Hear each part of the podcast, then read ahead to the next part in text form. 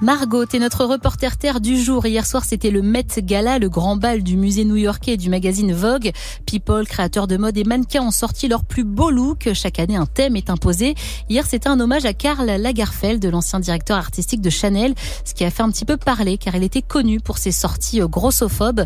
Margot, après quelques années où le body positive était à la mode, le culte de la maigreur semble bien de retour. En tout cas, je suis allée poser la question à de jeunes parisiennes à l'heure de la pause déjeuner. Et pour Lisa, 22 ans, salade à la main, ça ne fait aucun doute. Il y a eu quand même euh, une grande effervescence pour euh, les formes, les corps euh, autres que la maigreur sur les podiums, etc. pendant un temps. Mais c'est vrai que maintenant, si on reprend les dernières Fashion Week, il reste quand même le grand mantra de la maigreur sur les plus grands défilés. Bah, style, tous les mannequins du Saint-Laurent sont extrêmement maigres. Quoi. Kim Kardashian, par exemple, elle est redevenue très très fine, etc. Donc forcément, il y a le culte de la maigreur qui est revenu avec ces grandes influences-là. Et cet exemple de Kim Kardashian, toutes les jeunes filles que j'ai rencontrées m'en ont parlé, surtout parce qu'elles ont été choquées du discours qu'a pu tenir l'influenceuse américaine sur ses réseaux, comme me l'explique Nola, 22 ans. C'est l'année dernière au Met Gala où pour entrer dans la robe de Marilyn Monroe, elle avait dit que pendant trois semaines ou je sais plus combien de temps, elle avait euh, mangé que une, certaine somme mais tout petit. Alors que tu peux pas dire ça quand t'as autant de visibilité, autant de jeunes qui te suivent. Genre c'est pas possible de faire ça.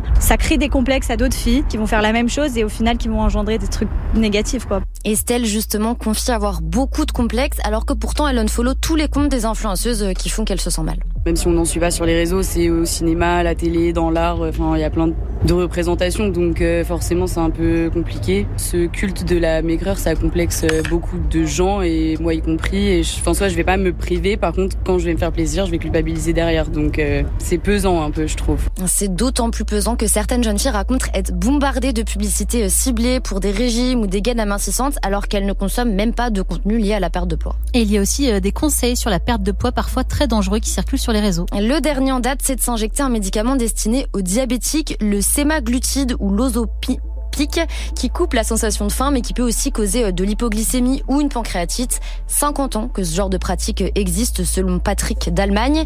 Et pour ce professeur de chimie médicale à l'université de Caen, c'est toujours aussi dangereux. Il faut vraiment euh, ne prendre les médicaments que pour l'indication pour laquelle ils ont été mis sur le marché. En l'occurrence ici, c'est le diabète, qui est une maladie grave pour laquelle on accepte de euh, subir d'éventuels risques liés aux médicaments, risques que l'on ne peut pas accepter de courir pour euh, simplement vouloir maigrir. Alors Margot, est-ce qu'il y a de plus en plus de gens aujourd'hui qui ont des troubles du comportement alimentaire comme l'anorexie ou la boulimie? Alors ils sont pas forcément plus nombreux, mais désormais ça touche toute la population, alors qu'avant c'était plutôt les jeunes adolescentes. Depuis 7-8 ans, Caroline Seguin, diététicienne nutritionniste à Toulouse, voit arriver dans son cabinet des enfants comme des personnes âgées complètement perdues. Souvent, ce que je dis, c'est assez simple à mes patients, c'est que euh, on a été perdu dans une foule d'informations. Peut-être essayer de repenser à comment manger nos aïeux, comment manger nos grands-parents de manière simple, en réintroduisant des aliments, euh, des aliments de base. Et moins on aura de restrictions, moins notre cerveau va euh, tourner en boucle sur certains aliments euh, trop gras, trop salés, trop sucrés. Donc ne pas se priver, savoir se faire plaisir, mais avec des petites quantités. Et surtout, dès qu'on sent qu'on a un rapport compliqué à la nourriture, il faut tout de suite aller voir un médecin ou un diététicien pour en parler et être sûr qu'on n'est pas en train de développer des troubles alimentaires. Merci beaucoup pour les conseils, Margot.